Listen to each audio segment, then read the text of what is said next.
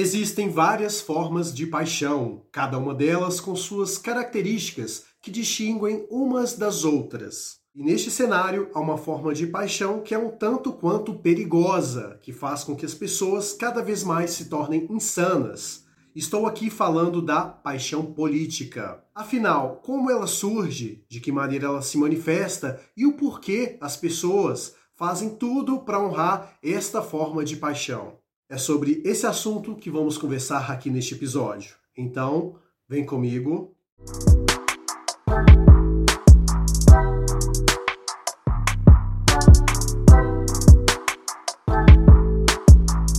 A você que está chegando agora, seja muito bem-vindo e já te peço de antemão que clique no botão inscrever caso você goste de assuntos relacionados à filosofia, literatura e comportamento humano. Também não deixe de ativar as notificações para que você seja alertado toda vez que tiver um vídeo novo por aqui. Então vamos falar sobre a paixão política. Antes de mais nada, precisamos entender a parte conceitual do que é uma paixão. A paixão nada mais é do que uma forma de manifestação que alguém tem em relação a algo de que gosta muito. E esta coisa acaba fazendo com que esta pessoa se sinta engajada a cada vez mais buscar informações, entendimentos sobre aquele assunto alvo da sua paixão. E as paixões, elas podem se manifestar das mais variadas formas possíveis, por pessoas, por hobbies, esportes, objetos e assim sucessivamente. E como não poderia ficar de fora, neste contexto também surge a paixão política, que, no meu ver, é a forma mais perigosa de paixão que existe. A política, como todos sabemos, é algo que é motivo de grandes discussões. Que fazem com que as pessoas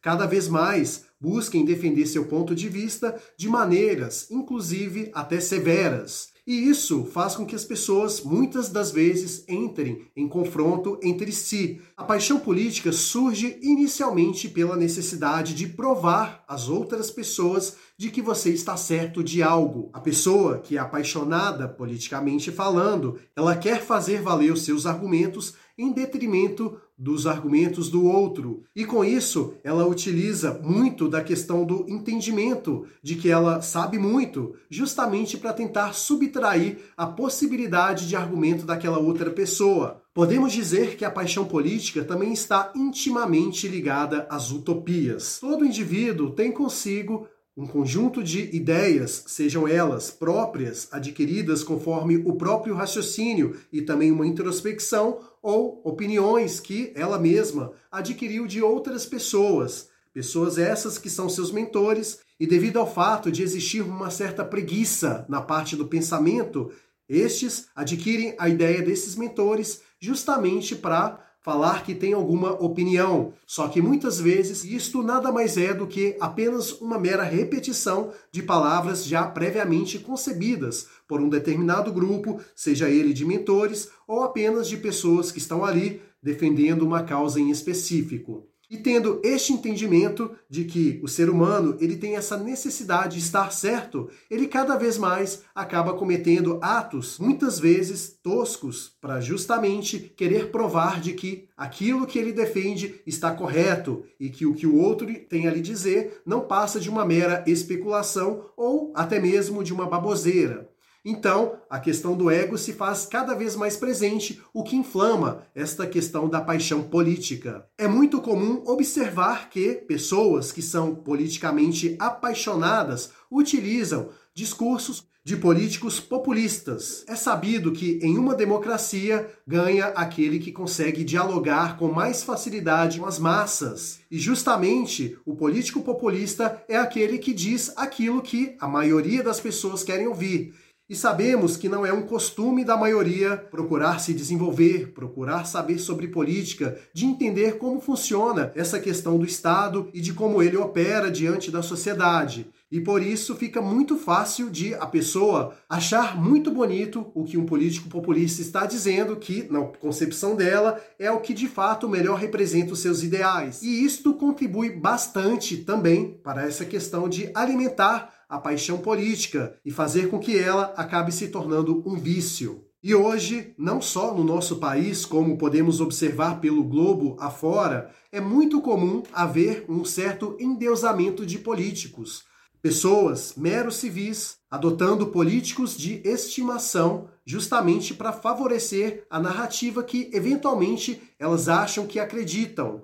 Então, elas querem cada vez mais terceirizar a responsabilidade de suas próprias vidas através de um líder, justamente para que este possa lhes guiar no caminho da existência, o que é algo totalmente contraditório e é uma agressão total em relação à inteligência do indivíduo. Pois, como já disse aqui várias vezes, ser um pensador independente é algo que dá trabalho, porque isso requer estudo, requer leitura e justamente você procurar saber de situações que cercam a vida prática, inclusive a vida, seja ela pública ou privada. Então, é muito fácil você terceirizar ao outro aquilo que deveria ser de sua responsabilidade. Um aspecto importante para falarmos aqui sobre a paixão política é que ela também desencadeia a questão do ódio político. Ou seja, se você é um apaixonado politicamente falando, você acaba fazendo de tudo para que esses guias, líderes, se mantenham no poder. E para que isso aconteça, eles têm que ganhar dos concorrentes, aquelas pessoas que estão ali no páreo, lutando para sentar ali no trono. Sabemos que não é um trono monárquico, mas o trono republicano não difere muito daquela questão do autoritarismo da monarquia. E nisso, os meros civis que são apaixonados de maneira política fazem de tudo para conservar a narrativa dos seus líderes. E isso também se refere a ofender os eventuais rivais que os seus líderes possuem. E com base nisso, acabam muitas das vezes exercendo uma espécie de ódio político em relação a qualquer concorrente que se apresente na frente do seu líder.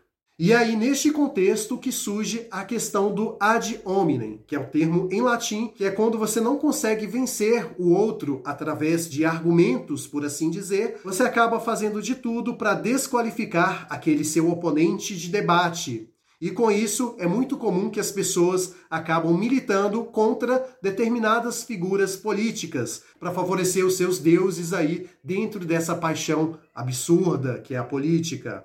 E baseado nisso, há uma compra de briga totalmente desnecessária. É comum de ver pessoas brigando com amigos, com familiares, com cônjuge, com pessoas de maneira aleatória na rua, justamente pela questão de defender um determinado político ou uma determinada ideologia. E aí você já viu que é uma receita total para o fracasso coletivo, porque você observa neste cenário uma população dividida, justamente brigando por pessoas que apenas querem ter o poder em suas mãos, que como eu já disse várias vezes, políticos populistas nada mais querem do que simplesmente ostentarem poder, mostrar para o povo que realmente são eles que mandam e assim sucessivamente. E por isso que eu digo que a questão da paixão política é um abismo que vai levar as pessoas ao caminho da imbecilidade, porque eu desconheço qualquer outra forma de paixão que imbeciliza mais o homem, a não ser essa questão da paixão política. Por isso que eu digo que qualquer forma de idolatria já é algo um tanto quanto desmedido. E quando entra nessa seara da política em si, é mais desmedido ainda. Porque o que são os políticos? São meros funcionários dos civis